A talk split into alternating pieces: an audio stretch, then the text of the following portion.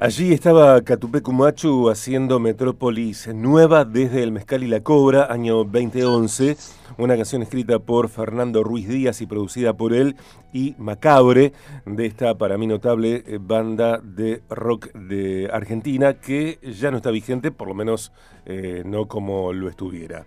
Eh, me refiero a la formación porque Fernando Ruiz Díaz toca en banda, también tiene su versión solista, le gusta también generar cosas solo. Y la letra de Metrópolis Nueva decía, y al final camino solo. Y con mi amigo Pablo Barabachi, que es pastor, que es escritor, que es conferencista, que trabaja con personas hace años, queremos hablar de la soledad.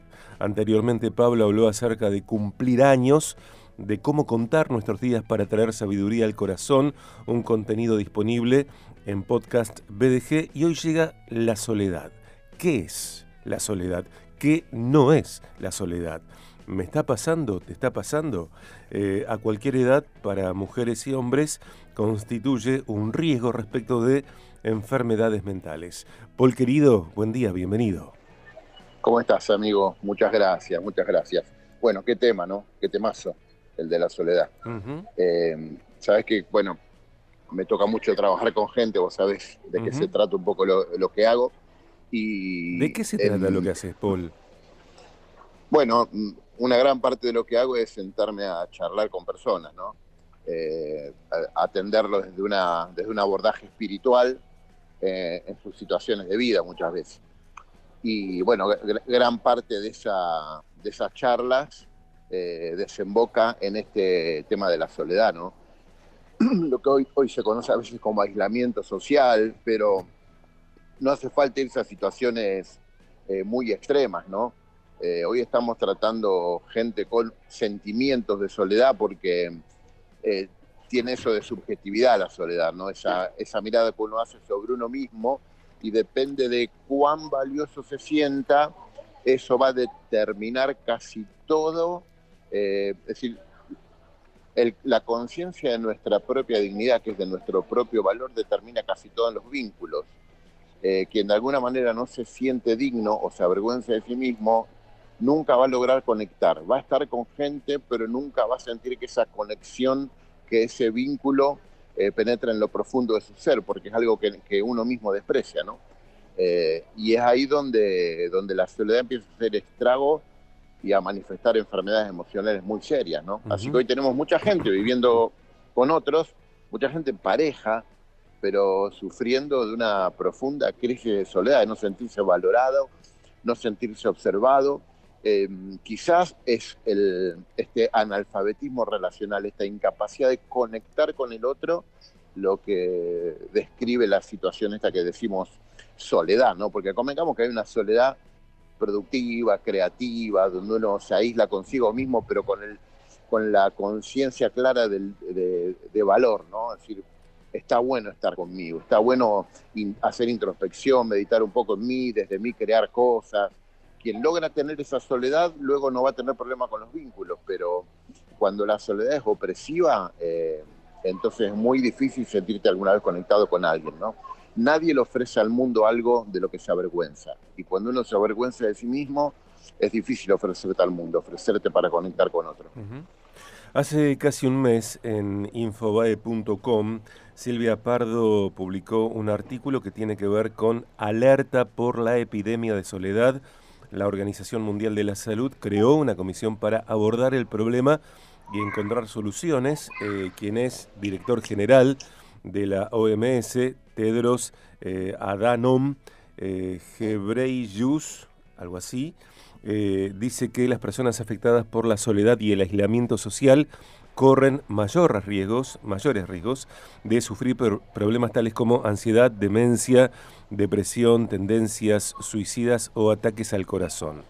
Eh, me parece a mí, Paul, y, por supuesto que me interesa tu mirada al respecto, eh, que las redes sociales han venido a tergiversar en parte lo que significa la soledad. Porque claro, en general, eh, en redes sociales personas publican momentos de camaradería, grupales en tantos casos, donde parecería ser que la única vida que llevan adelante es, la de una vida exitosa, plena, eh, siempre eh, transitando sucesos.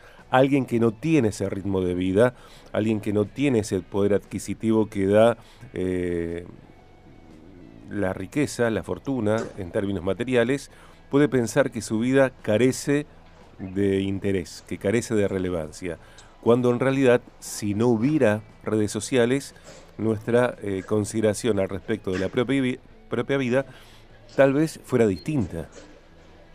Totalmente, totalmente. La, red ha potenciado esa comparación, nos amplificó la mirada sobre el mundo. Eh, en la red social uno construye identidad en cuestión de minutos, construye felicidad con un par de fotos, eh, pero bueno, hay, muchas veces hay poco desierto en eso. Sin embargo, compramos lo que vemos, ¿no? Eh, y además, además de esto que, sucede en las redes, ¿no?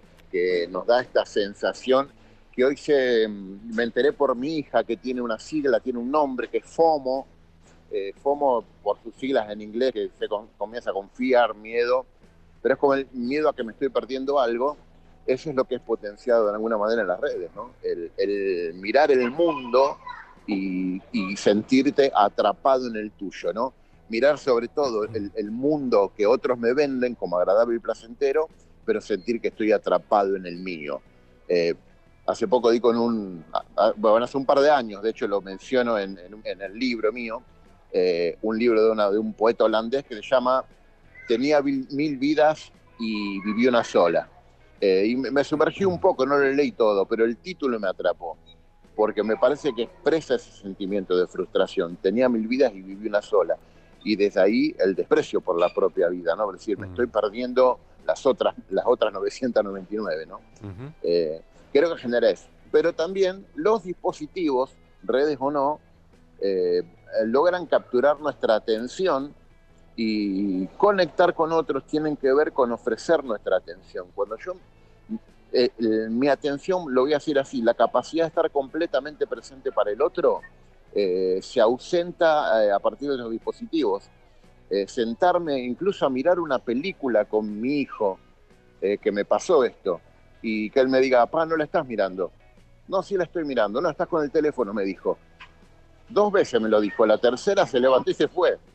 Y ahí me di cuenta que no fui capaz de quedarme a estar completamente presente con él a mirar algo juntos. Mm. Tenía que estar siempre hacia los lugares donde el dispositivo demanda mi atención y, donde yo ofrezco mi atención, conecto. Y los dispositivos te conectan al vacío. Cuando yo no puedo mirar a los ojos a mi esposa, a mis hijos, para tener una charla y decir, estoy acá, completamente yo, todo para vos, nunca logro una conexión real y profunda, me estoy perdiendo de algo enorme. Esto potencia el miedo a la intimidad, el miedo al compromiso, que no hace más que retroalimentar ese aislamiento social que, nos está condenando. ¿no? Eh, lo, decías, me parece que aparece la, idea de que soledad eh, no tiene que ver eh, necesariamente con algo físico. Hay personas que están casadas, están en pareja, eh, tienen vínculos eh, sanguíneos o elegidos, además de sanguíneos, eh, y otros vínculos en términos de convivencia.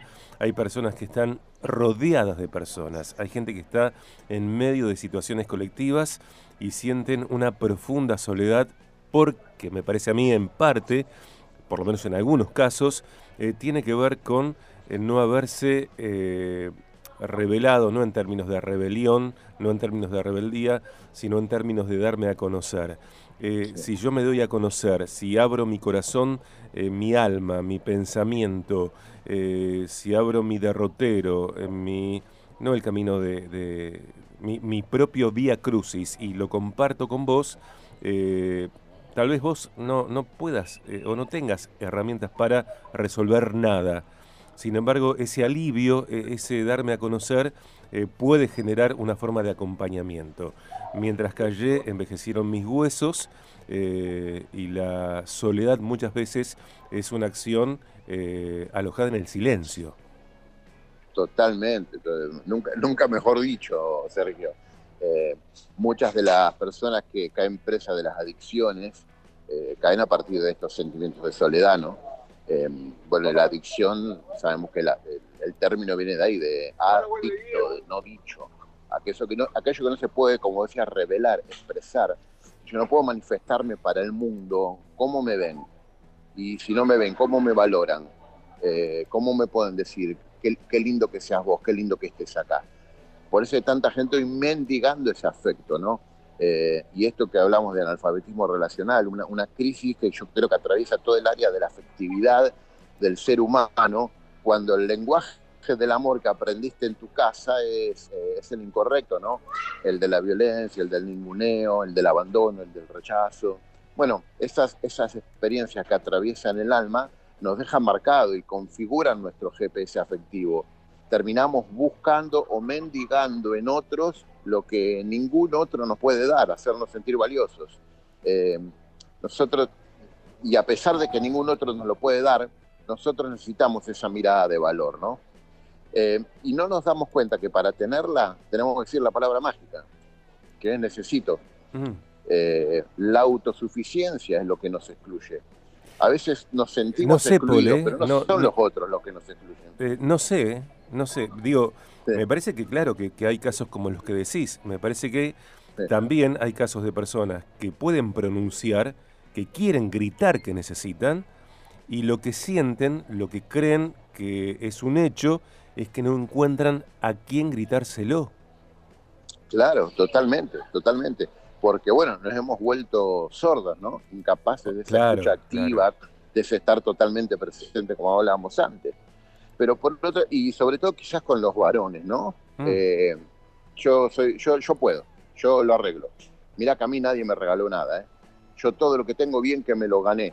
En todos esos discursos eh, hablan de nuestra, en nuestra cultura, especialmente el sentido de autosuficiencia, pedir ayuda, decir necesito. Imagínate en una relación, yo le puedo, con mi esposa, yo le podría decir muchas palabras de afirmación, lo maravillosa que es, mi opinión de ella, todo pero yo nunca le digo que la necesito para algo, bueno, mis palabras empiezan a vaciarse de significado, porque la persona se siente valiosa cuando realmente eh, me puede ayudar, puede hacer algo por mí que yo digo, menos mal que estabas vos si no, no lo hubiera logrado. Si no, todas las palabras se vacían. Si yo no puedo decir necesito, no conecto. Y necesidad, eh, nosotros lo vemos muchas veces como un problema, pero necesidad puede ser virtud porque en mi necesidad el otro aparece como importante, como justamente necesario, el otro no como una opción, como una necesidad. Si pudiéramos verlo de ahí no tendríamos tanta, a ver, anorexia mm. relacional, eh, lograríamos más, eh, más espacios de conexión, más lugares donde encontrarnos. Me parece también que en algunas eh, miradas culturales, eh, la soledad se asocia con vulnerabilidad. Si estoy solo, eh, soy más débil que quienes están acompañados. Si te digo que necesito, estoy, exponiendo mi vulnerabilidad y tal vez no confíes en mí, como si fuera yo eh, un hombre, una persona que tiene las bases, entre comillas, firmes, completas y puedo ir por la vida sin necesitar. mirá, estamos hablando y, me vienen al pensamiento eh, personas eh, reales que conozco. Eh, digo, qué difícil reconocer la vulnerabilidad, qué egocentrismo, qué soberbia solapada el hecho de guardarme, de callar, de silenciar, de no reconocer que necesito. Y si no estás, me siento solo totalmente. Y es ponerle de alguna manera a otros mochilas que no la pueden llevar, porque cualquiera que en una relación le demanda al otro, eh, haceme feliz, haceme sentir pleno, y le pones una mochila que ningún ser humano puede llevar. Eh, bueno, quienes tenemos fe eh, y fe puesta en Dios, eh, desde ahí encontramos plenitud.